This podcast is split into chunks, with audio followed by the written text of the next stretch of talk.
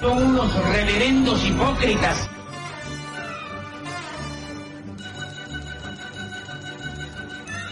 ¿Por qué no suben a la tribuna a responderme si son tan hombrecitos?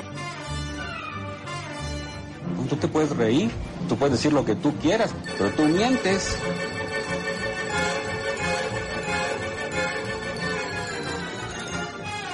¡No tienen vergüenza! ¡No tienen cara! Cállate, chachalaca. Bienvenidos a Política Nacional. Disculpe si nuestras netas se le estrellan en la jeta. Y por favor, sea serio.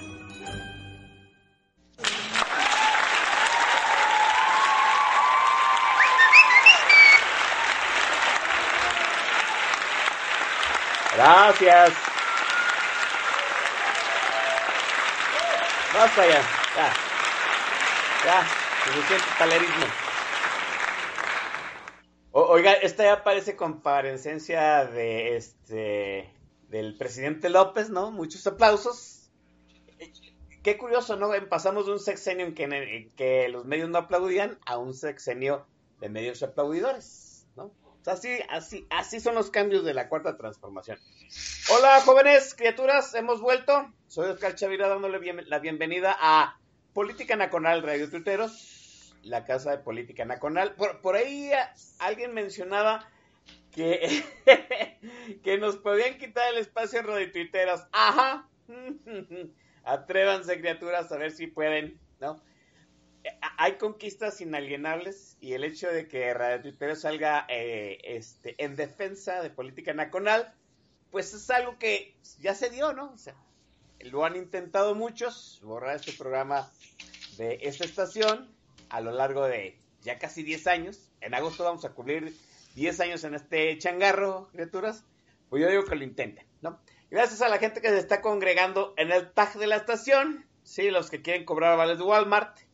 Y hay buena audiencia, qué bueno, afortunadamente, sí. Seguimos en cuarentena, sí, los veo a todos muy, este, greñuditos, muy ganaditos de kilos, ¿verdad? ¿Cómo le está sentando la cuarentena, criaturas? Cuéntenme ahí en el tag, ¿no? El Chavira ya no aguanta. ¿Ya no aguanta qué? Ya no aguanta que le recuerde tanto al 2014. Este para mí es un 2014 red. Y pues no sé, ¿no? Tarde o temprano vamos a caer en el desagradable vicio de las drogas duras. Pero pues hay que sobrevivir a la pandemia, ¿no? Ya eh, nos dijeron que es otro mes más. O sea, si usted estaba pensando que se iba a festejar el Día del Niño, forget it, ¿no? Olvídelo. Nos vamos a pasar, nos vamos a chutar aquí hasta el 30 de mayo. ¿Quién sabe cómo chingado vayamos a hacer el 10 de mayo? Oiga, porque el 10 de mayo es sagrado, ¿eh? ¿Ya, pensó en la logística de su 10 de mayo? Sí, va a estar bien cabrón. Porque mire, pocas celebraciones este, en este país son religiosas. ¿no? Religiosas de que todo el mundo la guarda. Y el Día de la Madre es una de ellas. Entonces, pues vaya pensando la, este, la logística del 10 de mayo del 2020, porque pues vamos a estar, según los datos de López Gatel, en el mero pico de la pandemia, en el momento en que le tengamos que cantar las mañanitas a las madrecitas mexicanas. ¿no? Bueno, eh, y precisamente para saber si López Gatel no nos ha engañado, precisamente para saber si cómo vamos en la curva. Hoy tengo un invitadazo de lujo, ¿sí? Le llegamos al precio, ¿no? En estos tiempos es un twist star. Eh, digo, pues para estar en política nacional no se puede ser menos, ¿no? Y yo quiero agradecer que esté conmigo el maestro Sorlac. Sorlac, bienvenido, ¿cómo estás? ¿Qué tal? Buenas noches, ¿cómo están todos? El maestrazo Sorlac, si usted no lo sigue, mire, yo le voy a decir arroba Sorlac Rules. Es un eh, jefazo ahí que tiene un timeline que se ha dedicado un buen ratote a, pues, a llevar las contabilidades de la curva de la pandemia, ¿no?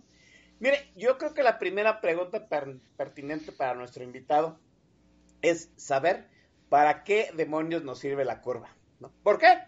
Porque pues, hasta ahorita el Oscar Chadira, que tiene ya ronda los 50 años, jamás había vivido una pandemia en donde se llevaran las cuentas y las cuentas fueran fundamentales para la toma de decisiones, ¿no?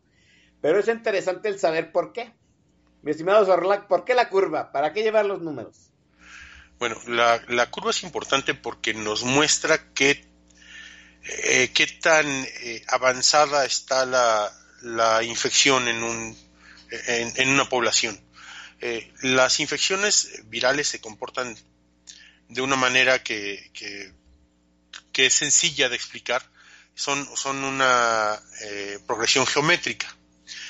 la progresión geométrica que todo el mundo conoce es, es este, una, una progresión exponencial, es decir, este, dos personas infectan a otras dos, se vuelven cuatro, esas cuatro infectan a, dos, a cada una dos, se vuelven ocho, luego dieciséis, luego treinta y dos, etcétera, etcétera. Así es como se, se comporta de manera natural una infección, una, una infección viral en, en, la población. Una persona va a contagiar a las personas con las que vive con las que trabaja o con las que se encuentra en el transporte o etcétera la cantidad de personas que, cada persona que, porta la infección logra contagiar son el factor por el cual se va a ir multiplicando la, la infección y va formando esa curva que al principio es muy planita y de repente se dispara, ¿no? Se dispara, yo les decía que, el, primer disparo fue a los, cuando llegan a 100 a 100 personas infectadas, ahí el brinco empieza a ser eh, importante. Y ahorita vamos a otro momento que es muy importante, que es cuando llegan a 10.000 personas infectadas, que ya no estamos muy lejos. Y el estudio de estas curvas, bueno, también nos permite, eh, aun cuando el famoso este, centinela, etcétera, etcétera, nos permite hacer comparaciones entre países viendo qué tan empinada está la curva mientras la curva más rápido se levanta, más rápido está progresando la, la infección en, en, esa población y pues más rápido van a, tener problemas, ¿no? Pero el, chiste de la curva es eso, qué tan empinada es la curva para poder saber qué tanto se está eh, esparciendo eh, entre la población. Ahora, ahora todo el mundo se, eh, este, yo creo que se ha vuelto, este, un fanático de, las curvas, ¿no? Eh, de las curvas logarítmicas. Los que en algún momento estudiamos en ingeniería alguna cosa este, matemática, pues ya sabemos cómo son las curvas. Mire, si usted no sabe qué es una curva logarítmica, es muy sencillo, ¿no? Es como la, este, como cuando usted se sube a un carrito de montaña rusa, ¿sí? Y lo empiezan a jalar al primer pináculo para dejarlo caer eh, y con el Jesús en la boca, pues así, ¿no? Empezamos tranquilitos, así, tranquilitos. Y luego empiezas, el, eh, sentimos como nos agarra el gancho el carrito y empieza a subir la cuesta del primer montículo, ¿no? Y ahorita nosotros estamos en esa cuesta hacia arriba. Se, se ha visto muy evidente desde hace aproximadamente unos 10, 15 días cómo empieza a subir la curva peligrosamente, ¿no? Y, y, ¿sabes cuál es lo, interesante del asunto sobre Sorlac? Híjole, que esa curva, esa curva ya la habíamos visto en otros países, ¿no? O sea, la curva de México no es la primera que vimos y algunos que seguimos estos datos estadísticos, pues ya vimos las curvas de, las dramáticas curvas de Italia y España y pues estamos con el Jesús en la boca, ¿no? ¿Cómo va nuestra curva, Sorlac? pues menos, hasta este momento menos empinada que la de otros países. Eh, pero eso no es cantar victoria porque las únicas comparaciones que podemos hacer ahorita no son muy comparables. ¿Por qué? Porque nosotros utilizamos un, un método centinela, que al ratito platicamos bien de qué se trata, pero, pero en corto significa que nosotros hacemos muchas menos pruebas que otros países. Entonces, comparar las curvas, pues ya no es tan, eh, eh, tan indicativo o tan relevante, porque no estás eh, tomando la misma cantidad de pruebas por cada, poblacionalmente hablando, por cada 100.000 habitantes, que están haciendo otros países para decir realmente qué tan mal estás este, en, la infección o no yo, yo lo entiendo muy bien y es, yo creo que eso que tiene que quedar muy presente aquí en la audiencia, porque mire, yo creo que todo el mundo en algún momento ahí navegando en la web ha llegado al lugar de este del centro Johns Hopkins, ¿no? que tiene pues un monitoreo global del coronavirus y tiene las curvas de cada país. Eh, tiene, una, tiene un gráfico de barras, tiene un gráfico este, lineal, ¿no? Y tiene un gráfico logarítmico. Y, y, y sí apantalla enormemente la, la verdad, a mí sí me apantalla pues, lo que ha logrado el centro Johns Hopkins en eso de monitorear el coronavirus por país pero hay que tenerlo mucho en cuenta, ¿no? Las curvas no son comparables porque cada país mide este su curva de forma diferente, ¿no? Nada más por mencionar un dato, yo creo que Sorlac lo puede ampliar más. Híjole, los franceses hacen su curva con las patas, ¿no? Llegó un momento en que el Johns Hopkins declaró menos, como menos 200 infectados un día, ¿no? Eh, sí. E, esta situación de no tener un un método, una forma de medir la pandemia es lo que ha causado mucha confusión en qué medidas tomar, qué medidas no tomar? Mira, lo primero que necesitamos entender es que cada país es distinto y es distinto de muchas maneras que afectan a la, a la transmisión de la enfermedad.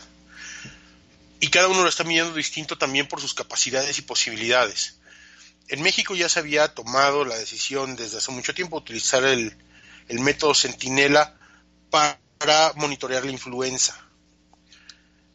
Y es un método probado y que les funciona muy bien. Era lógico que dijeran, pues, pues más vale malo por conocido que a ver qué inventamos ahorita, y siguieron utilizando, siguieron utilizando el, el método Centinela. Ningún país, a excepción de Islandia, está probando a toda su población. Eh, para muchos es absolutamente imposible. O sea, Estados Unidos no lo está haciendo, no lo está haciendo España, no lo está haciendo Italia. En mayor o menor proporción, todos están tomando una muestra estadística. México es de los que están tomando una muestra más pequeña. Eh, yo creo que eso no nos debería de extrañar. No tenemos el poder económico que tiene Estados Unidos. No podemos hacer esa cantidad de pruebas. Tampoco las que hizo China o las que hizo Corea. Eh, tampoco nuestras probaciones son, son, son parecidas. Estados Unidos tiene el doble de población, pero 200 mil veces más dinero. Eh, China, lo mismo. España e Italia tienen una población menor que, la nuestra y una densidad poblacional menor, pero también eh, hay, hay, que tomar en cuenta que están siendo atacados muy fuertemente por la enfermedad y pues que todo se empieza a saturar, no importa cuántos laboratorios tengas, no importa cuántos hospitales tengas, eh, tarde o temprano esta enfermedad lo va a saturar por, por la manera tan amplia en la que se propaga. Entonces, es lógico que ellos digan, como lo está haciendo México, ah, perfecto, voy a probar a todos los graves y a uno de cada diez de los casos leves que me llegan y que además estoy pidiendo que no lleguen. Estoy diciéndote, quédate en tu casa, no vengas aquí. Entonces, eh, es, es, es, adecuado que los países estén haciendo ese tipo de mediciones. Hace difícil la comparación, pero tampoco es posible exigirles que tengan cómo medir y cuantificar un virus que es nuevo. que no saben cómo ataca, que no saben eh, cómo le pega al cuerpo humano, que produce eh, inicialmente por fuera unos síntomas parecidos a, los de la influenza, pero por dentro te está golpeando el cuerpo de una manera muy distinta. La, la, las famosas, este, eh, ¿cómo se llaman? Las, eh, se me fue el nombre en este instante. Eh, las neumonías atípicas famosas. sí. Pues sí, el, el eh, tú puedes decir, ah, pues lo puedo monitorear como influenza porque la influencia también da neumonía, pero pues la influenza no es lo único que da. Tampoco es lo único que da el, COVID. Eh, el COVID, además de, la neumonía, te está pegando, la gente que se muere está teniendo daños sistemáticos muy profundos en muchos órganos, no nada más en los pulmones, y todavía no sabemos claramente por qué. están empezando a salir un montón de artículos que dicen, ah, bueno, es que está atacando eh, eh, células de la sangre que transportan el hierro y estamos teniendo envenenamiento por hierro. Es que además en algunos casos está atacando las células T, que las células T son las que se encargan de, de destruir una célula que detectan que está invadida por el virus. Y pues ya no pueden hacer su trabajo porque les está atacando el, el, virus para que, para que no puedan impedir su reproducción. Entonces es un virus muy complejo, el cual se lleva estudiando cuatro meses, a lo mejor, en China y en los otros países, pues en cada uno menos.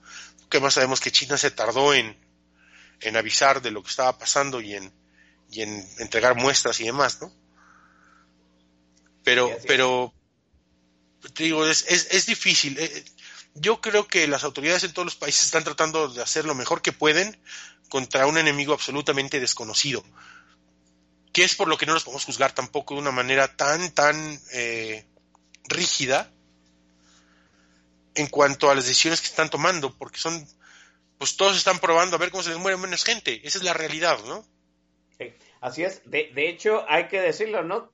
O sea, hay un esquema de tratamiento que se ha ido modificando a lo largo de todos estos meses en que empezó la pandemia en Asia, en China, ¿no? Ahora están fármacos que en un principio se pensó podían utilizarse para eh, contrarrestar el virus, resulta que no, ahora están utilizando otras estrategias médicas y sí, pues estamos ante, ante algo totalmente nuevo. Y la única herramienta, más allá de las decisiones médicas, o, por supuesto, para saber si lo que las medidas que se están tomando son correctas, pues es la estadística y como tú bien lo dices, cada país las está tomando, lo está haciendo en la medida de sus posibilidades. Ahora, la, gran pregunta, ¿no? esa es una pregunta crucial. ¿A mayor número de pruebas es más fiable la información o un buen rastreo también puede darte fiabilidad en los resultados? Las dos cosas. Mientras, mira, el, un dicho en esto es que el que no mide no conoce y el que no conoce no controla. Correcto. ¿Sí? Entonces, hay que medirlo, hay que medirlo para saber cómo se está moviendo, a dónde se está llegando, eh, eh, cómo se está transportando, este, qué lugares se está atacando, de esos lugares a cuáles va a brincar.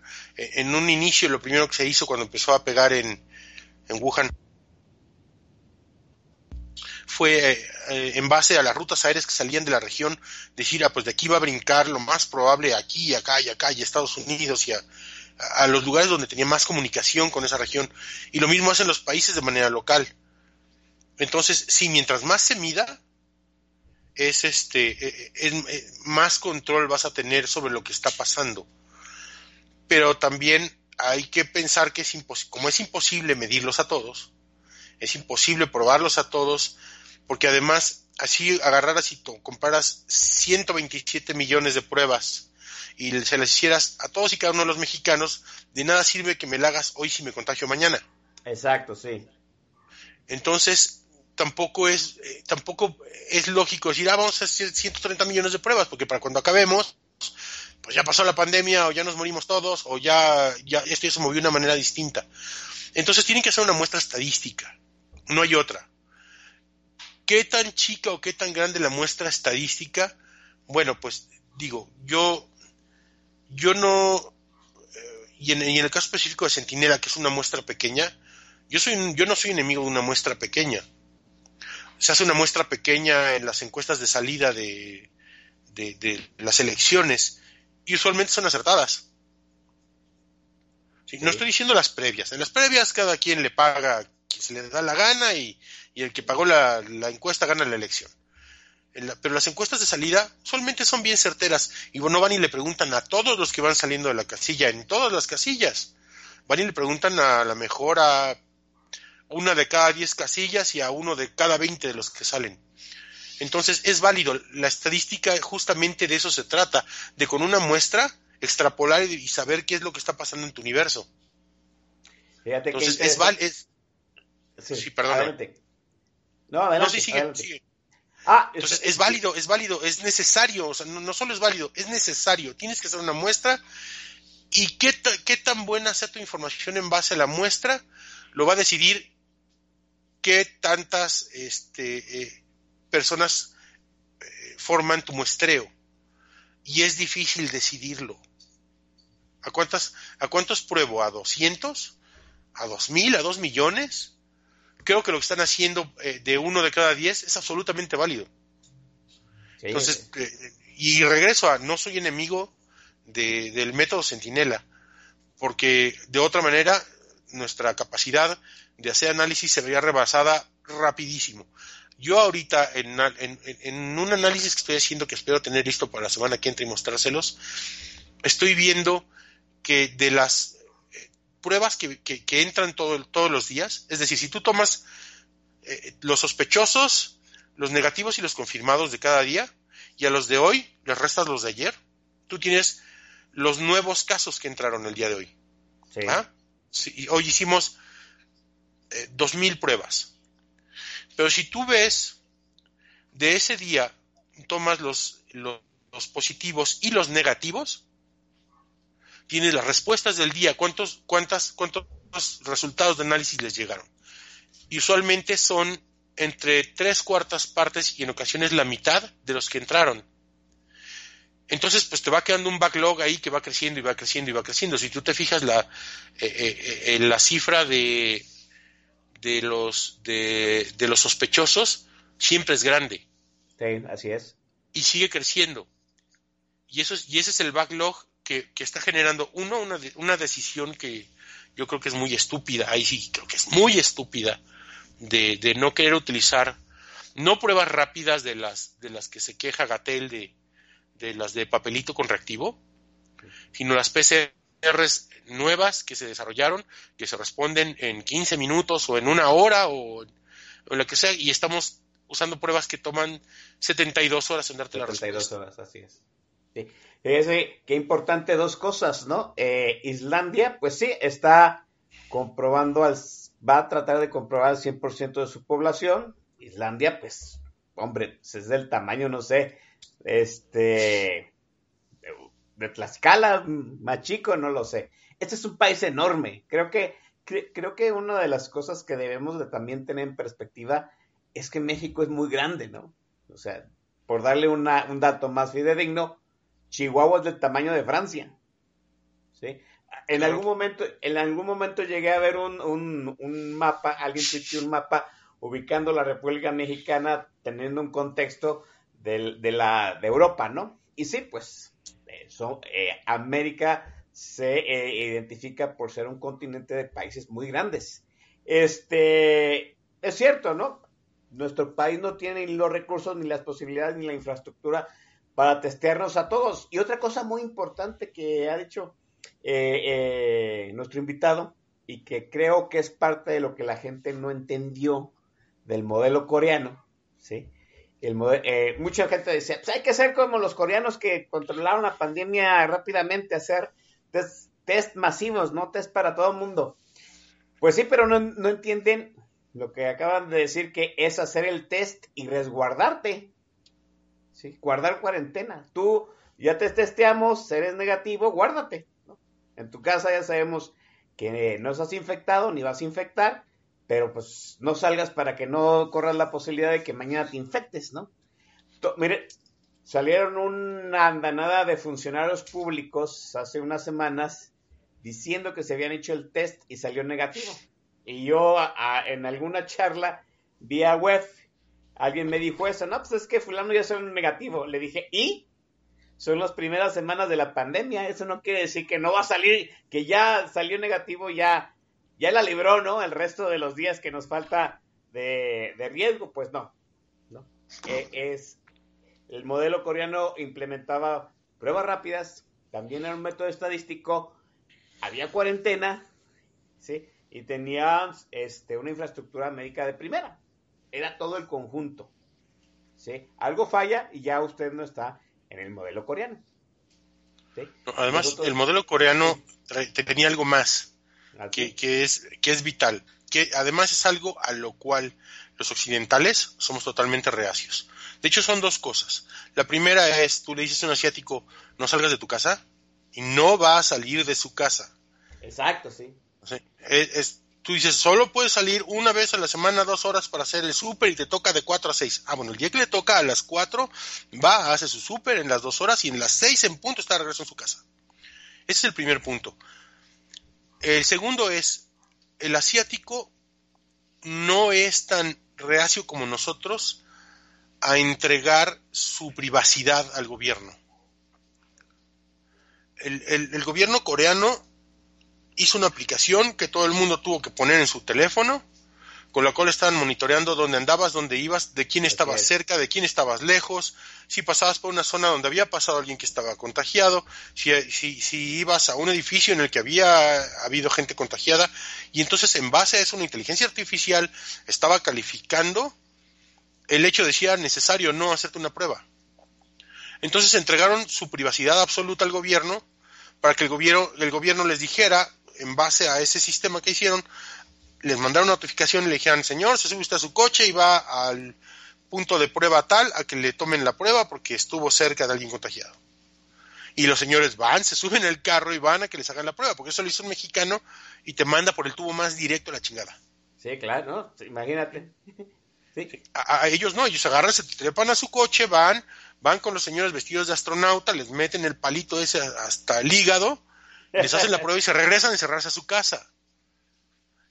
Entonces, claro, pues Corea del Sur eh, eh, hizo algo, algo muy tecnológico que no, que, que, era de esperarse de Corea del Sur, que les, que les permitió darle la vuelta a la pandemia muy rápido, pero fue en base a disciplina y a renunciar a su privacidad individual. Y eso el mundo occidental no está dispuesto a hacerlo. Y pregúntale a quien quieras. Sí, sí, sí. O sea, a, mí el gobierno me sugiere bajar una aplicación y no la bajo. De hecho, hay una aplicación del gobierno federal de coronavirus. ¿Usted ya la bajó? ¿Verdad ya. Bien, déjeme dejar la charla aquí que se está poniendo muy buena con eh, el invitadazo de hoy. ¿sí? Sorlac está aquí con nosotros en Política Nacional. Está debutando, ¿sí? se está soltando.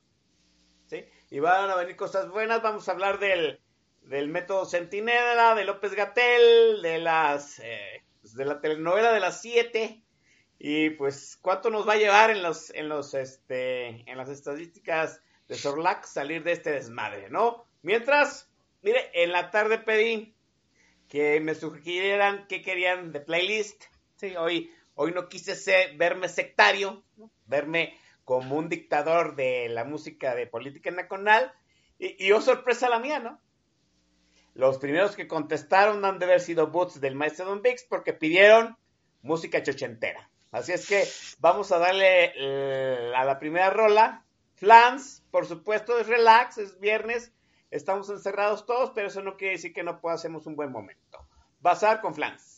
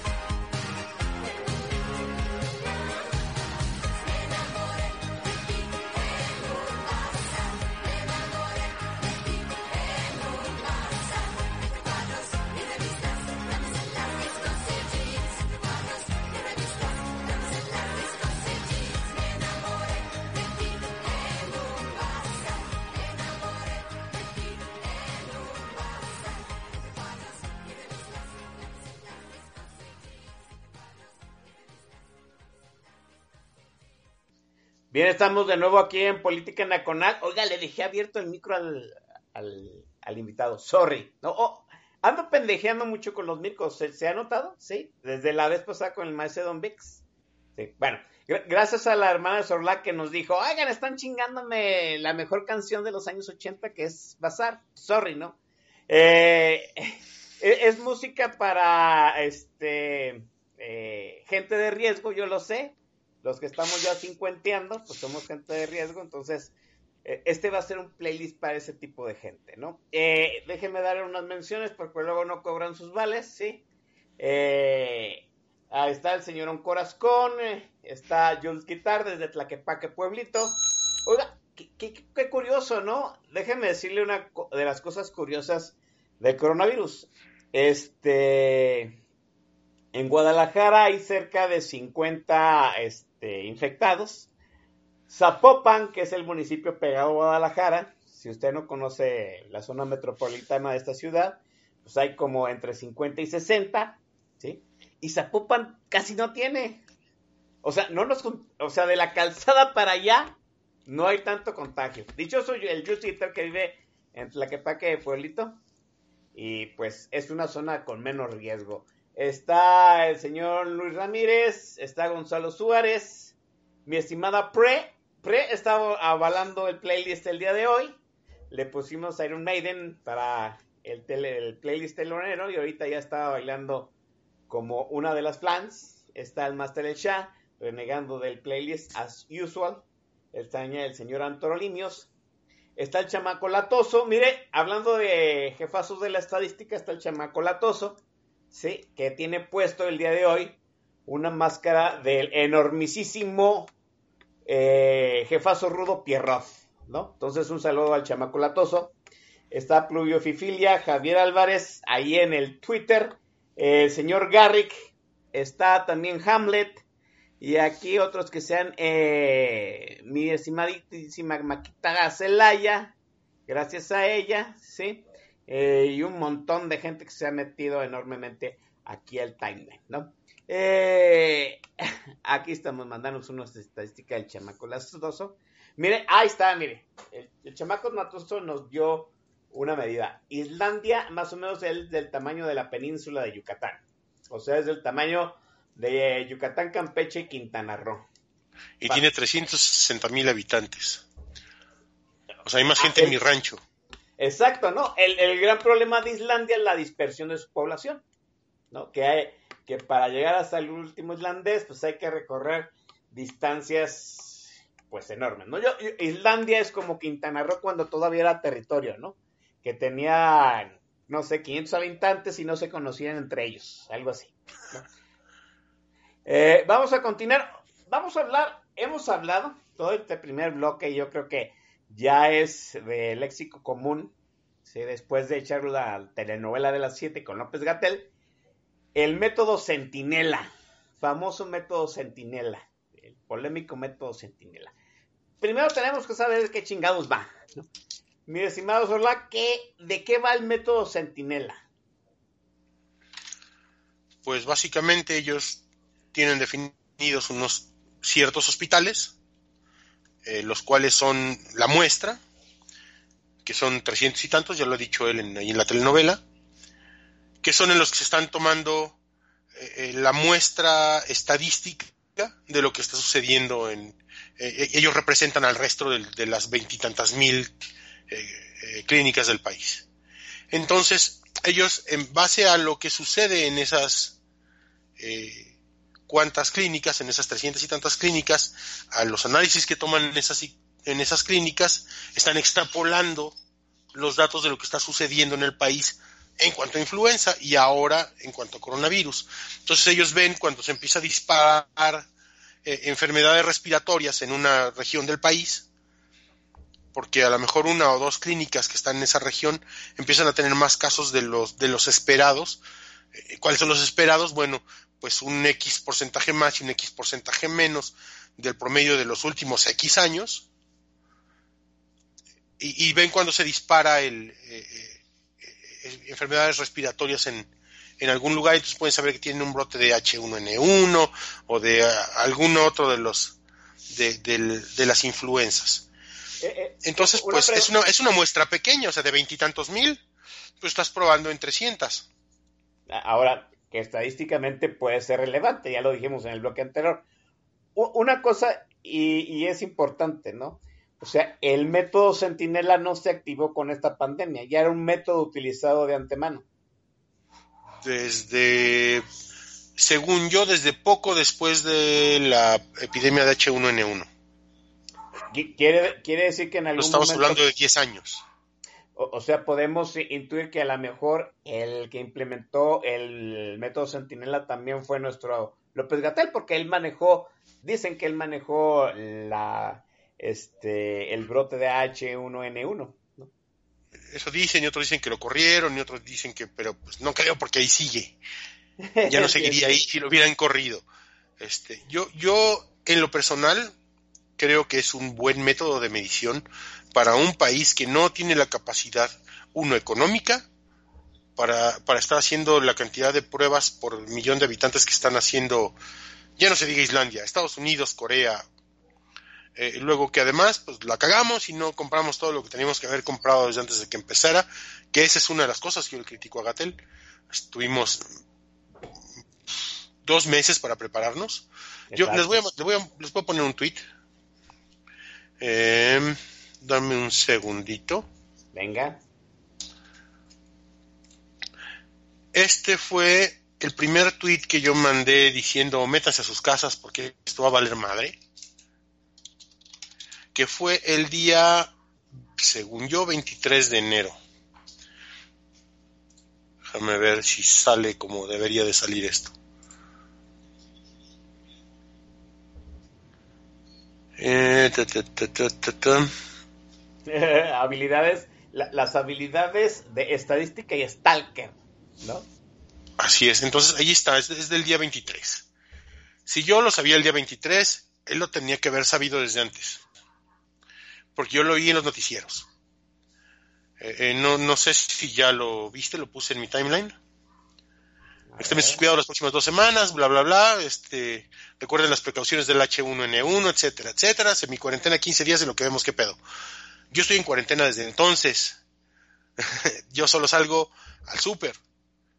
La que fíjate, sale es mi hija porque trabaja en una veterinaria y pues los animalitos tienen accidentes y se enferman y, y, y- y- y necesitan operaciones y demás, valiéndoles madre si hay epidemia o no hay epidemia.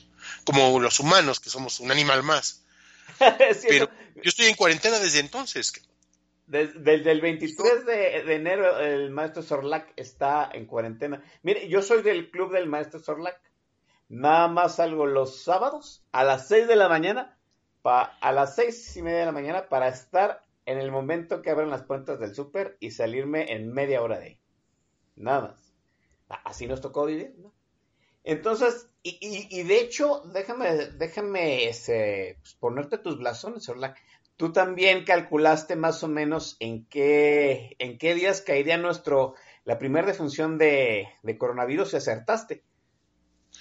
Pues no sé si es o no, porque lo mataron, lo revivieron, lo volvieron a matar y la verdad es que no sé si se murió o vivió. Es cierto, sí, también. También tenemos esa situación. Eh, total, que el método Centinela, digamos que es el mejor método que pudimos este, adquirir para el tipo de país que somos. Yo creo que sí, yo creo que era lo que ya estaba establecido, probado, funcionando con los mexicanos y con la idiosincrasia mexicana, y, no era momento de inventar el hilo negro.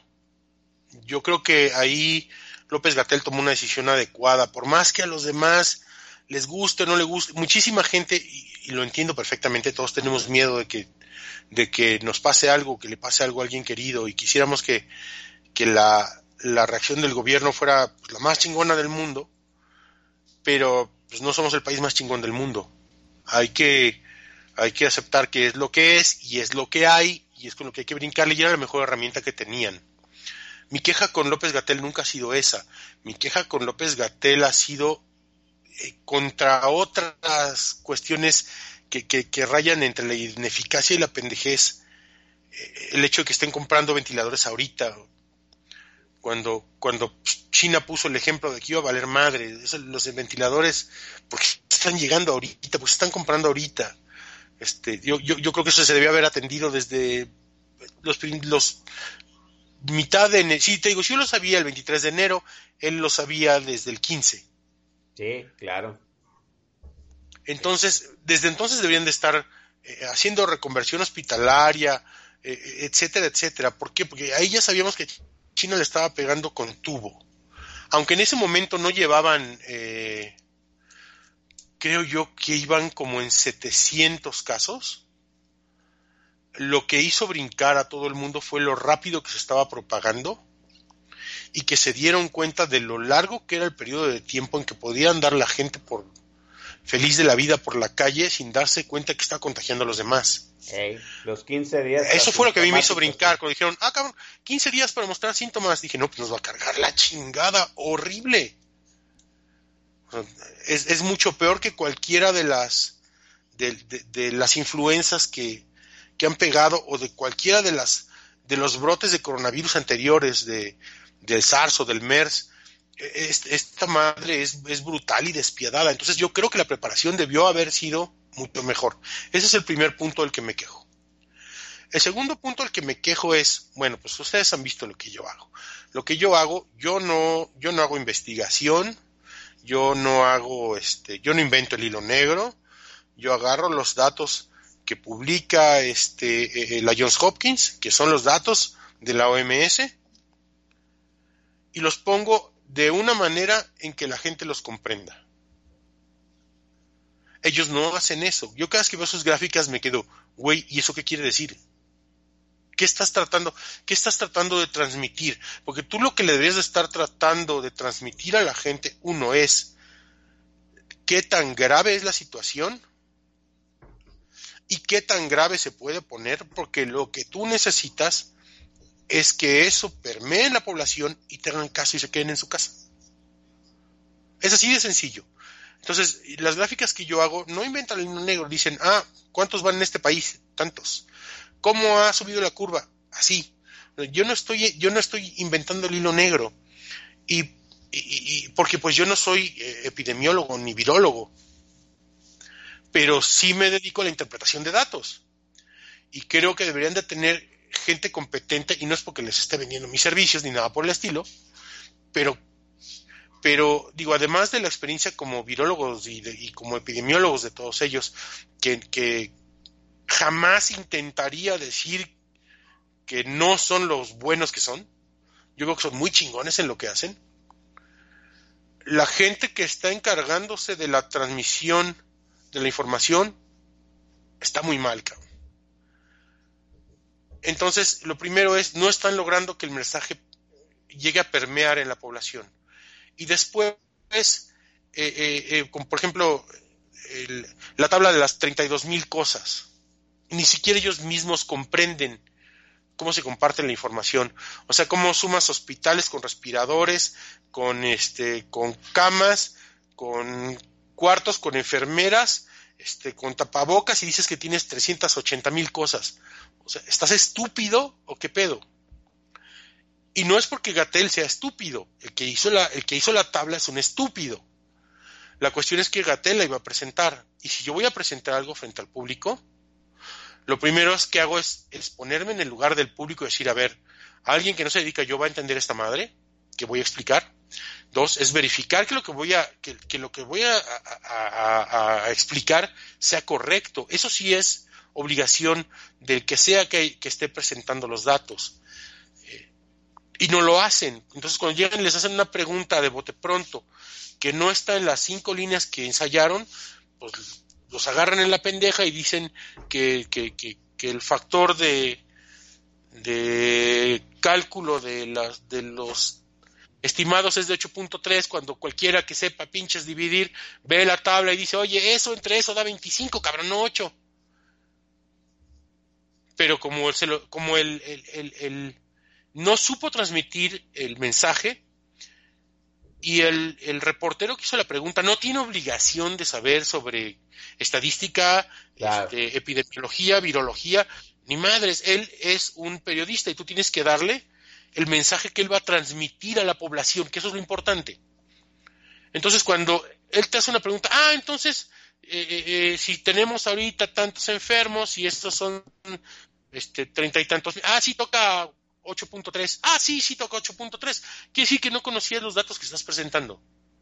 Porque ahí él debió decir, no, no, no, no, esto es para la semana epidemiológica 13, hay mil y tantos vatos, ta, ta, ta, multiplicados son, y, el, el, factor es de 25.52, que era el de ese día. Y no, no conocía sus pinches datos. O la gráfica que presentaron en la que el, el, eje de las ordenadas, es decir, el de la izquierda para arriba, sí. Decía 1800 el máximo y el dato decía 2500. No mames, güey, o sea, por Dios, ¿viste la gráfica que ibas a presentar? Ahí es donde es estúpido. ¿Por qué? Porque la labor que están haciendo, de entrada de que es muy política, eso de estar todos los días dando el informe de la mañana y el informe de la noche, y que además dicen, por ejemplo, yo evito ver no voy a ver, me rehuso a ver y si no me informo me vale madre el informe de la mañana porque no voy a ver al peje, odio ese güey. Y si dan información en el de la mañana, que no dan en la noche para obligarte a verlo y que te fumes al presidente porque su, su popularidad se está yendo al caño, este, pues estás actuando de manera incorrecta. Primero que nada, no toda la gente... Ay, perdón, mi teléfono se volvió loco. Este, no toda la gente va a estar pendiente de ambas eh, conferencias de prensa todos los días. Y pues tú tienes que, decir, ah, pues lo que se habla y cuando se habla de la epidemia es únicamente en este, en este segmento, en el de la tarde, en el de la noche, y lo que estamos comunicando en ese segmento es de vital importancia porque la vida de la población está en juego. Ese es mi punto, que, no estás logrando que la gente entienda que su vida está en juego. Creo que es correcto. Hay una situación como para sintetizar este punto. Híjole, los médicos los, médicos están peleados con las estadísticas, digo, con las tablas, ¿no? Quizá no con las estadísticas. Y la estadística es la única forma que la gente gráficamente entienda, pues, cómo, cómo, ha, cómo ha avanzado la, la, este, la pandemia, ¿no? Es cierto. Y luego usted este, vicia la información con golpeteo político, pues eso, eso no sirve, ¿no? Hay una no, por supuesto que no. Hay una situación complicada en ello, ¿no? Claro, claro que la hay. Deje, déjeme mandar al siguiente corte musical aquí en Política Nacional y volvemos aquí a estar hablando acerca del método Centinela. Vamos a hablar de de qué viene para, para la pandemia, ¿no? Eh, mire, alguien ahí pidió este una canción de María del Sol. Qué raro, ¿no? Que alguien se acuerde de María del Sol. Y pues vamos a poner algo de ella. Volvemos.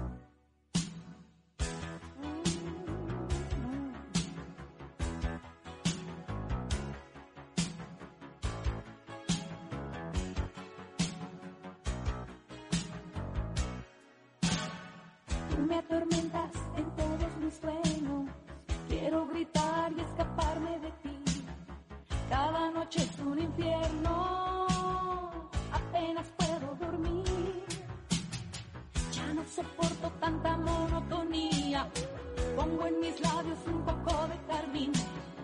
Miro tu fotografía y me despido de ti. Basta, basta, basta, basta. Me arreglo y salgo de casa.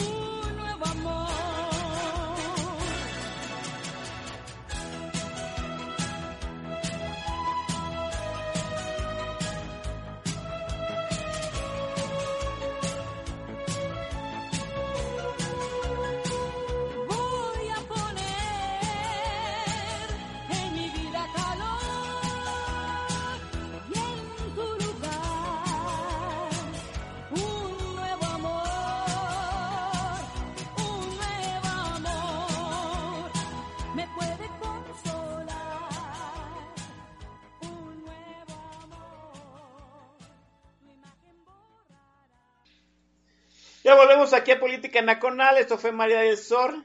Alguien la pidió. Genex, ¿no? Población de riesgo, ¿no? Déjeme darle la bienvenida a algunos que están ahí en el timeline. Están guardando la sana distancia, ¿no? Está Mike Moreno, el INADIF, está Cráneo Rojo y está el señor Namoj 88. Espero haberlo pronunciado bien. Y está Ion. Mire, Ion ha hecho una pregunta, ha hecho una cuestión pertinente aquí en el tag de la estación. Oh, déjeme mencionar también esta frontera México y el coronel Chorizo, sorry, ¿no? Eh, Ion está comentando aquí, ¿no? Esa situación de no darle la información digerible a la gente, a la población en general, ¿sí? Y lo comentábamos también el maestro Sorlac y, y yo antes de entrar a, esta emisión de Política Nacional, esa situación de tratar a la población como si fueran niños y no de la información veraz y fácil de asimilar. ¿sí? Yo no sé si sea estrategia de Gatel, yo no sé si sea una estrategia del gobierno federal, pero, pero Sorlac, a mí sí me parece que el gobierno tiene miedo de dar la información veraz, de tratarlos como gentes adultas. ¿Cómo ves tú este punto? Yo lo veo de dos maneras. Una es que sí hay veces que siento que tratan de minimizar, eh, por ejemplo, en, el, en, los estimados, que estén mostrando los estimados de hace dos semanas. Este, se me hace tonto. Se me hace tonto por, por dos, dos cuestiones. Una, por lo que dijimos de que el cálculo, el cálculo del factor todo el mundo lo podía ver. Era, era evidente cuál era el factor. Y, y, y, se salieron por la tangente y siguen saliéndose por la tangente.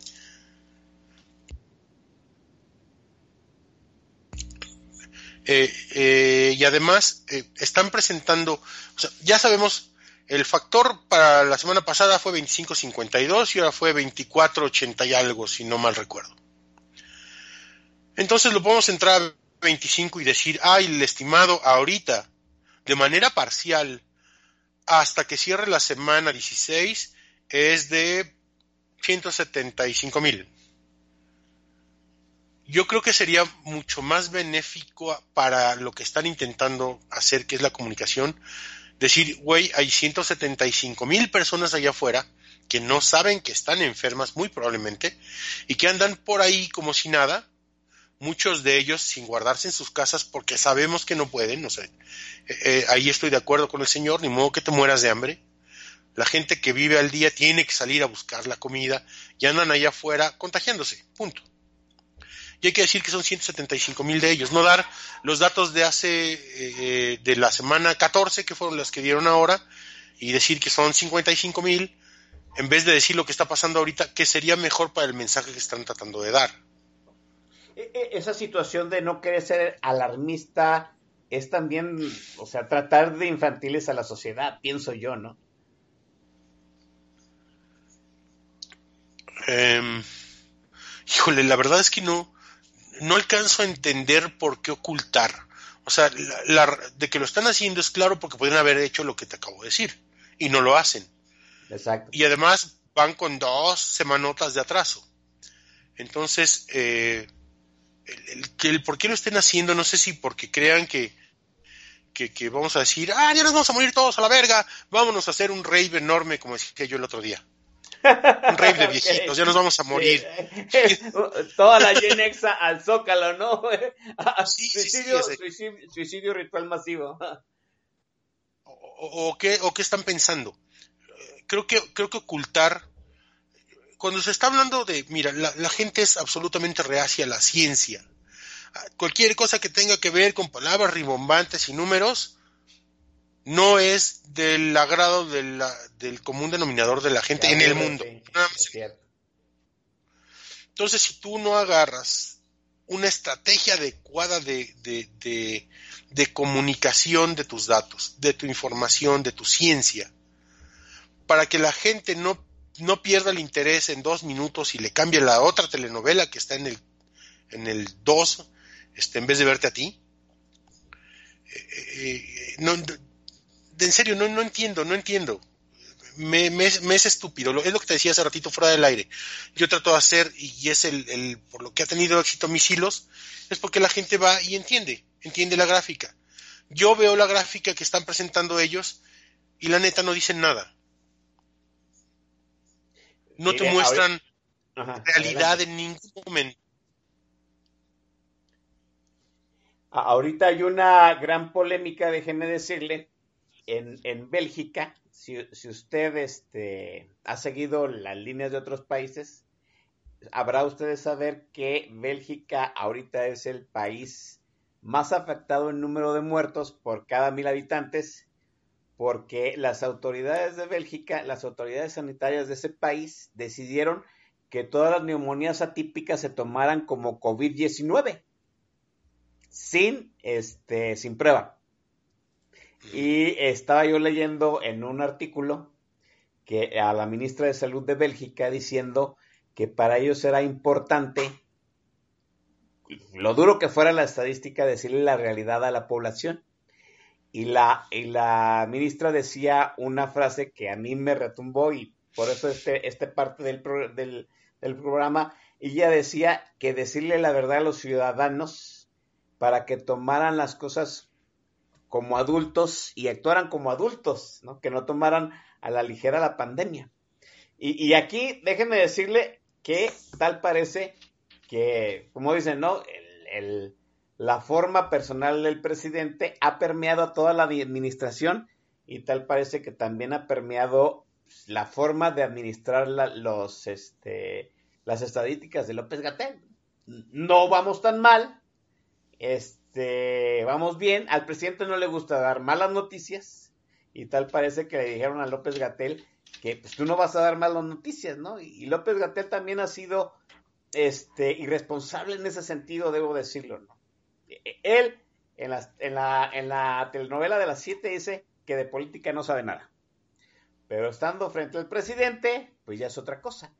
Acusa a ciertos estados de no hacer las cosas bien, a otros estados que están peor no los, menciona, este, trata a su audiencia, pues, este, como niños, no les dice la, realidad de, de, los números, se los confunde para acabarla de, de, chingar, ¿no? Y, otra cosa muy inter, interesante de, López Gatel, ¿no? Este, deja que el presidente, en cierto sentido, sea una presencia eh, eh, sin estar dentro de las estadísticas, ¿sí? Tú lo comentabas, Sorlac, hubo una estadística donde ya habíamos aplanado la curva, Sorlac. Sí, justamente. Y les empezaron a, a, pegar varios, no nada más yo. Este, les empezaron a pegar varios y la arreglaron al día siguiente. Eh, pero, pero, o sea, ¿cuál es el objetivo de decir, ah, miren, ya estamos aplanando la curva, cualquiera con dos, así dos dedos de frente, no necesitas más, sabe que con los iban como mil y poquito de de casos en ese momento y como 20 o 30 muertos, nadie ha aplanado la curva en ese momento. O sea, si ves este, Corea, si ves cualquiera de los que han aplanado la curva, ninguno, ninguno lo, hizo, lo hizo en ese momento, y menos sin, sin haber siquiera todavía puesto la, eh, las medidas de cuarentena. Entonces, que, que saquen una, una gráfica así, pues o realmente eres muy estúpido o nos quieres engañar. Y yo no considero que el señor sea estúpido. Lo que, lo que me agradó de, de que varias voces, no nada más yo, sino que varias voces empezaron a armar pedo y que al, al, día siguiente se corrigiera, significa uno que nos están leyendo, que se dan cuenta que hay gente informada allá afuera que, que puede este, agarrar y validar lo que ellos están diciendo y compararlo contra la realidad, porque la realidad está en números y está en Internet y está al alcance de todos, por eso les pongo ahí en el principio del hilo todos los días. Y la fuente es esta, descárguela quien quiera, súbanle un Excel y vean que no estoy mintiendo. Porque algo de lo que empezó en el principio, que empezaron a llegar, este, ya sabes, chairos a decir que qué ganaba yo con, con alarmar a la, a la población, los bloqueé en chinga porque son inútiles, no sirven para nada. Pero este, pero, pero el punto está en que, pues así como está la información, está declarada y está de abierta. Entonces, nos están dando información muy manejada, en un formato poco comprensible y además cerrado. Te están poniendo, empezó a haber datos abiertos por parte del gobierno hasta el día 15 de este mes que es cuando soltaron lo de los municipios y ya hay datos abiertos en Internet que puede descargar cualquiera. Entonces, hasta el 15 de abril empezaron a dar datos abiertos, antes eran PDFs, de los cuales pues están incompletos. El PDF que suben a, al portal de la Secretaría de, bueno, del Gobierno, Secretaría de Salud, pues no trae todas las gráficas que, que presentan, trae dos hojas, y la única gráfica que viene de México es la del país con el número de infectados eh, claro, sospechosos vale. negativos y, y, muertos. Es la única de todas las los slides que ponen en la presentación que viene en el PDF que ellos liberan. Este, los datos que estuvieron liberando de eh, con, con ya caso por caso por enfermos estaban en un PDF. Los PDFs no son fáciles de leer de, no. de manera computarizada y eso lo están haciendo por algo, lo están haciendo pues para evitar que estés entrando a, a manejar esa información. No, Entonces, de, hecho, de, de hecho allá, ya acusaron a toda la gente que está llevando la data del coronavirus, pues que no tienen toda, no, no tienen todo el método completo, ¿no? Ya dijo, si no les cuadra, pues es que ustedes no tienen todo el modelo completo. Pues sí, pero, pero de hecho le contesté a él directamente este, en, el, en el tweet que decían algo por el estilo. Y le saqué su tweet stamp por si borra su tweet no se vaya el mío al carajo. Sí, es cierto, sí, sí lo vi. Eh, este. Eh, no, no, no, no sé, la verdad es que se me hace muy pendejo eso que están haciendo de, de manejar la información de esa manera, es estúpido. Muy bien, eh, ah, dejemos ahora el punto de Gatel, el método Centinela, ya, ya vimos que la, la muestra sea, sea reducida, es buena. ¿Dónde estamos parados? Estamos aplanando la curva, ya vamos a llegar al punto en que nos van a dejar caer como en la montaña rusa. ¿Cómo, ves tu proyección, este, Sorlac? Mm, Mira, a mí algo que me preocupa es que yo sigo pudiendo predecir con un porcentaje de un 1% de variación hoy los datos de mañana. ¿Por qué me preocupa? Me preocupa porque es muy fácil predecir un- una, una este, curva geométrica de estas cuando no está siendo afectada por factores externos. Es decir, si dejas que el virus se propague sin, sin nada que lo detenga, la predicción es muy sencilla. Sas. Y yo no estoy yéndome a, a hacer ningún modelo complicado, ni siquiera estoy haciendo un modelo epidemiológico, simple y sencillamente estoy calculando un factor de progresión de la enfermedad. Y yo le sigo atinando con un 1% de, de error. Eso quiere decir que la intervención que está haciendo el gobierno no está teniendo grandes logros hasta este momento. Entonces, eh, y, esto es, es, una especulación porque nadie puede ver el futuro en estas madres. Los modelos epidemiológicos son mucho más complejos, o sea, enormemente más complejos de lo que yo estoy haciendo. Eh, eh, yo simple, simplemente estoy haciendo una, una proyección geométrica en el, la cual en algún momento me tengo que empezar a equivocar.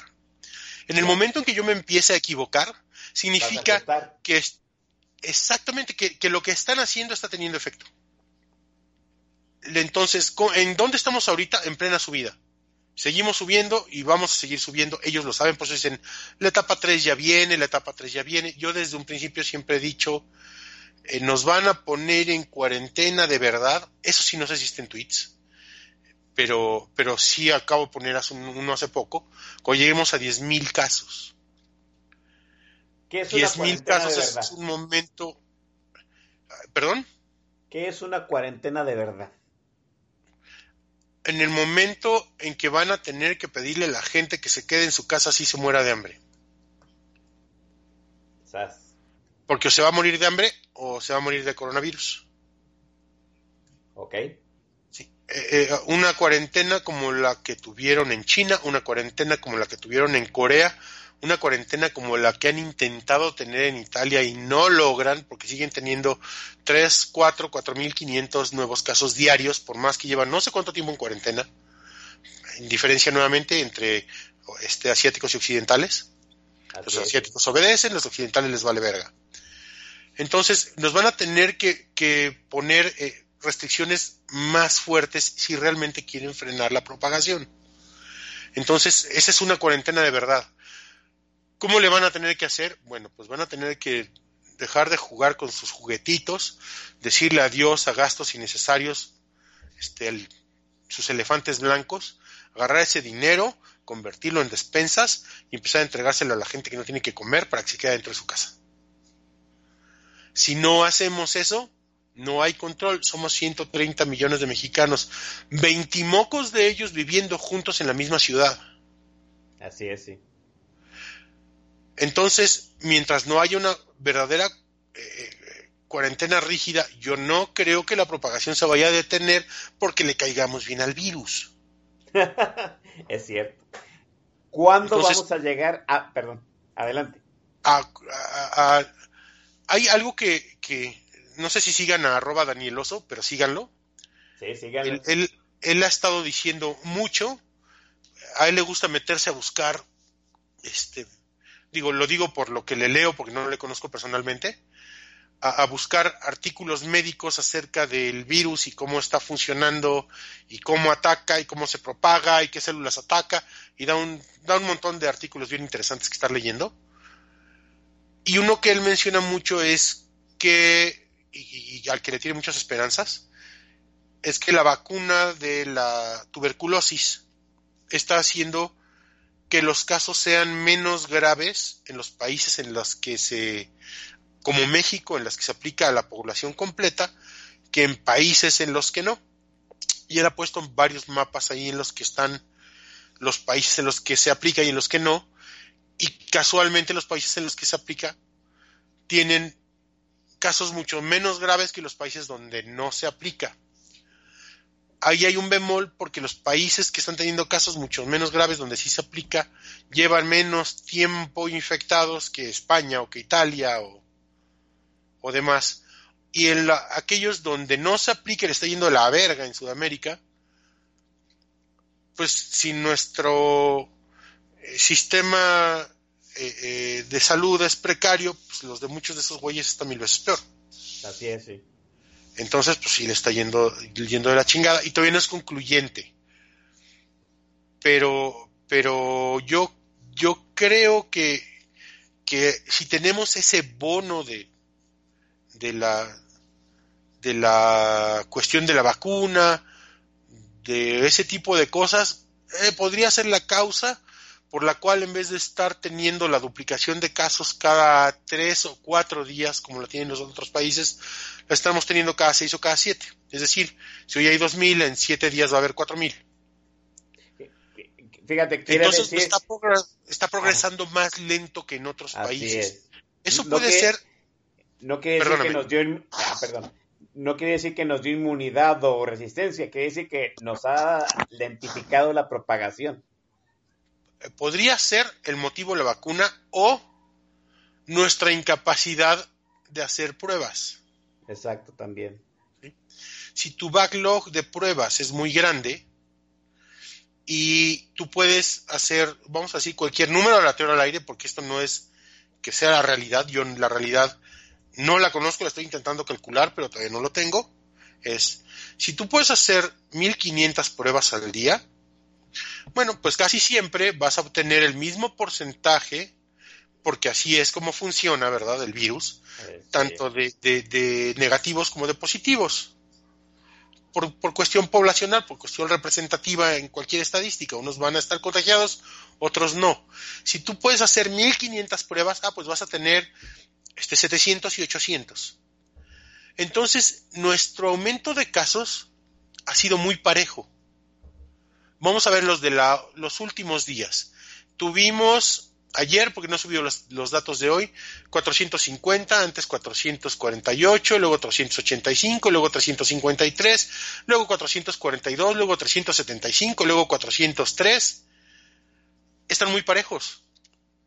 No se refleja un crecimiento como el que se reflejaría en una enfermedad que se transmite de manera exponencial.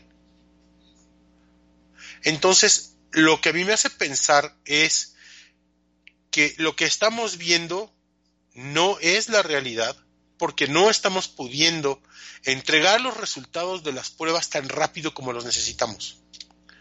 Entonces estamos viendo nuestra capacidad de medición, no la, no la transmisión de la enfermedad.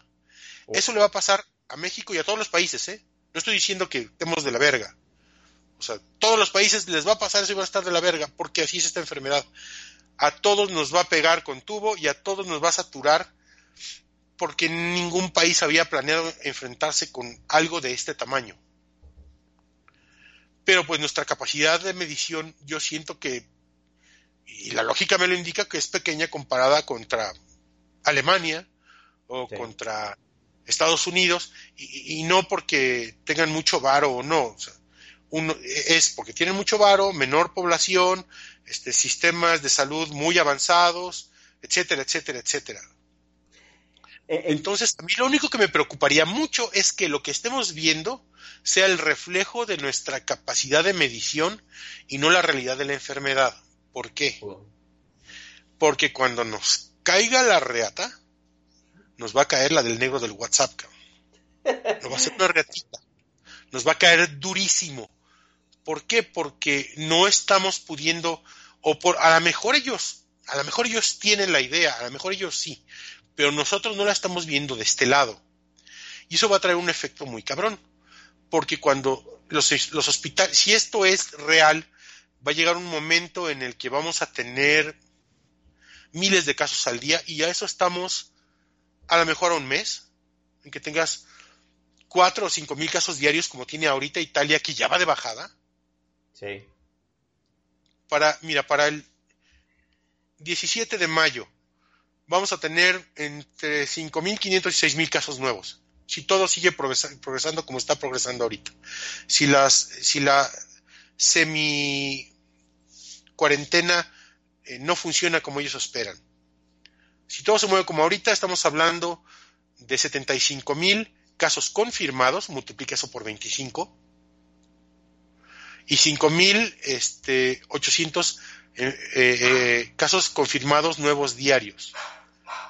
Eso rebasa por mucho nuestra capacidad hospitalaria. así es. Porque han dicho que son, que tienen 6.000 camas, que tienen 2.000, que tienen 4.000, que tienen 10.000, porque cada día dan un puto número distinto en ese. Yo no he podido llegar, y, si alguien de los que nos escuchan tiene una visión más clara de esto, le agradecería muchísimo que me pase sus números, porque yo no, porque digo, no puedo, no puedo ver todo, ¿verdad? Y yo me estoy centrando en la estadística que, que, da la, la Universidad Johns Hopkins y no he visto mucho de lo demás, pero si alguien tiene cuántas camas tenemos, porque yo creo que ni ellos lo saben, que nos lo diga carajo para poder decir qué día nos, nos va a pegar y qué día nos va a pegar de verdad. Yo creo que para dentro de un mes vamos a estar en una situación muy precaria. Y el efecto que eso va a tener en la gente va a ser muy cabrón. Porque ahorita la gente está diciendo, ah, no, hay incluso que dice, yo no creo en el coronavirus. Y son mamadas para ocultar el cortina de humo de bla, bla, bla.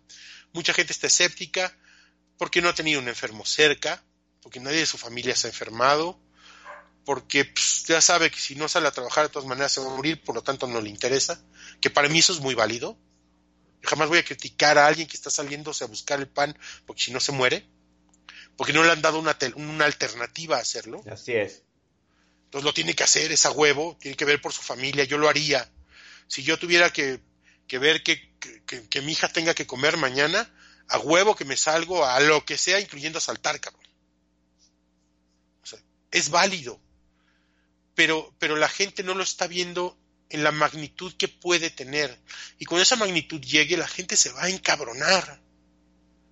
Y la gente encabronada, pues hace lo que sea, güey. así es. Pues va a caer de golpe. Cuando de repente digas, ay cabrón, tengo cien mil este, casos mi capacidad hospitalaria es de 25 mil y estoy teniendo 8 o 10 mil casos nuevos al día. O sea, mi capacidad hospitalaria se rebasa y se vuelve a rebasar y se rebasa nuevamente cada tres días. Carajo, o sea, ¿qué va a suceder? ¿Qué va a suceder si, si ellos calcularon mal y empezamos a tener muertos tirados en las calles como ocurrió en China? Joder, le a China. Sí, pero Ecuador, Ecuador es un país que sus capacidades de, respuesta ante esto eran mucho menores que las de México. Creo que yo, yo creo que eso nos queda claro, claro a todos. Pero decir, güey, o sea, en China, es China la potencia económica uno o dos, créele a los comunistas o créele a los capitalistas del mundo. Y a ellos les pasó y tuvieron muertos en las calles y tuvieron saturación, pero esos cabrones podían levantar un hospital en tres días con no sé cuántos miles de camas. ¿Qué nos va a pasar a nosotros? ¿En qué momento llegaremos a las... Ah, perdón. ¿A, cuántas? ¿En qué momento llegaremos a la cifra mágica de los 10.000? Eh, estamos a unos cuantos días, cuatro o cinco días de llegar a los 10.000. O sea, el mágico 22 de abril, again. Sí, estamos entre el 21 y el 22. Y pues la tiene a las 5000 al 13. Mm, y, y eso es lo que me preocupa, que no me equivoco. Cuando me empiece a equivocar, es el momento que voy a decir, qué chingón lo que está haciendo Gatel está funcionando. No nos vamos a morir, está toda madre. Y se lo voy a festejar. Mientras yo no me equivoque, significa que no está funcionando. Pues ahí está. Déjeme. Ah. Yo no, sí, pero yo no estoy haciendo un, por ejemplo, el, el eh, ¿cómo se, ¿cómo se hace un estudio? Hace ratito les puse un tweet con, con una curva. Este, ese tipo de estudios, el, el eh, digamos que el, el, más sencillo es un modelo SEIR. Eh, SEIR es por susceptible, expuesto, infectados y recuperados. Entonces tú dices, ah, pues susceptibles tenemos 130 millones, expuestos llevamos los seis mil y tantos que tenemos ahorita, eh, más sus eh, allegados, cercanos y las personas junto a las que pudieron haber pasado, o que son ahorita ya mis, eh, eh, eh, mis casos eh, estimados. Sí, ya están infectados, pero pues, todavía no van a dar un hospital. Entonces son infecciosos, pero aún no lo saben y todavía no están dentro de mi control. Y están los que ya están infectados, que ya se les detectó por una prueba, y están los que ya se recuperaron. Pero, pero eso, ese tipo de modelo es un modelo de entrada muy antiguo y que supone que la gente se mueve de manera aleatoria como si fuera partículas de, en el aire y los humanos no nos, no nos movemos de manera aleatoria. No. Nosotros, nosotros nos movemos a nuestro trabajo, al súper, a la plaza que nos gusta ir, al cine, a visitar a la familia, etcétera, etcétera. Tenemos patrones. Entonces hay, hay modelos aún un chingo más complejos que también empiezan a tomar en cuenta esos patrones. Y ninguno de esos modelos te puede decir la realidad. No. Absolutamente ninguno de esos modelos te puede ni te va a decir la realidad. Entonces, ¿qué haces? Pues estimar. Eh, si, en, lo mío, que no es ni siquiera un modelo SEIR, que es una simple progresión geométrica, que, que además un modelo SEIR no es lo más complicado del mundo, son, son, son este, es cinco eh, ecuaciones diferenciales, punto. Son, es absolutamente eh, factible y sencillo. No lo hago porque no le veo una utilidad, porque no somos partículas aleatorias de aire y no nos va a decir nada eh, contra la realidad en este momento. Pero si esto que estoy haciendo yo, yo que es aún más sencillo, no se equivoca, pues eh, eso ya de entrada es una información que es importante y que es grave. Así es, porque quiere decir que el virus está progresando geométricamente sin restricción. Todas las medidas que hemos llevado hasta el momento no han funcionado. Y mire, eso se ve este, gráficamente, ¿no? Yo le invito que entre al centro Johns Hopkins, a las gráficas de Sorlac, y la línea de México es bien bonita, ¿no? sin curvas, sin chi con pocos chipotes, no hay este... Es, es, es, un, es una belleza de montaña rusa ascendente, ¿no? ¿Qué quiere decir? Que todo lo que hemos hecho no ha forzado la curva en lo más mínimo. Bueno, pues vendrán días asiagos, ahí está lo que, nos acaba de decir Sorlac. Sí, en el momento en que las gráficas y las gráficas este, logarítmicas empiecen a fallar y se tenga que empezar a ajustar, quiere decir que entonces sí, ya estamos haciendo lo que es debido. Mientras, pues no. Ya llevamos algunos, algunos este, meses dentro de nuestras casas, otros dos meses, pero el punto es que todavía ha sido insuficiente. Déjeme mandar al último corte musical. Retornamos para despedir esta emisión que ha sido chingona. Eh, para este esta intervención musical pidieron a Selena Quintanilla. ¿Quién soy yo para negar a Selena? Y vamos a escuchar Si una vez.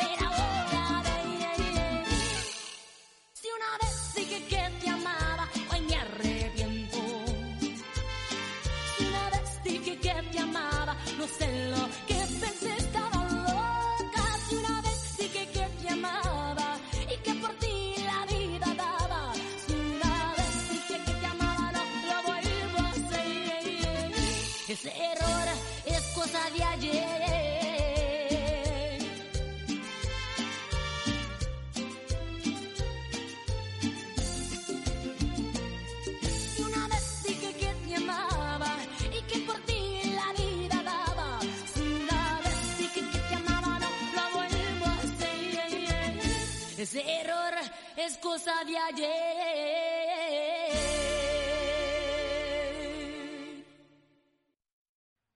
Bien, esa fue Selena Quintanilla, este fue Política Nacional y ha sido el debut del maestrazo Sorlac, que ha sido enorme. No, ¿Qué cátedra nos acaba de dar, muchachos? Si ustedes no la aprecian, sorry, yo sí. Sorlac, ha sido un enorme gusto tenerte aquí, un lujo, y, y de verdad fue una cátedra enorme. Gracias. Muchísimas gracias ha sido un honor. Sí, sí, si acaso le gustó el formato al maestro Sorlac, ojalá nos acompañe más adelante para ver cómo va la curva. Te estaremos agradecidos que estés nuevamente aquí en esta emisión. Claro que sí, cuantas veces me inviten, yo con gusto les acompaño. ¡Oh! Ya se armó la gorda, jóvenes. Vámonos a la cuarentena. Yo sé que nada más es pasar, este, quizá apagar su computadora y empen- eh, encender tu- su, su televisor. Acuérdense que se puede echar desmadre también vía web. Es viernes, hay vodka. Si usted no se pertrechó, lo siento por usted. Sí, yo sí. Todos nos estaremos escuchando la semana que entra. Ya sabe usted, Política Nacional sigue al aire. Le vamos a dar en la madre una hora y media de su, de su cuarentena cada semana mientras pues, no nos agarre el coronavirus, ¿no? Cuídense, chamacos. Son días de cuidarse y de quedarse en su casa. Nos vemos.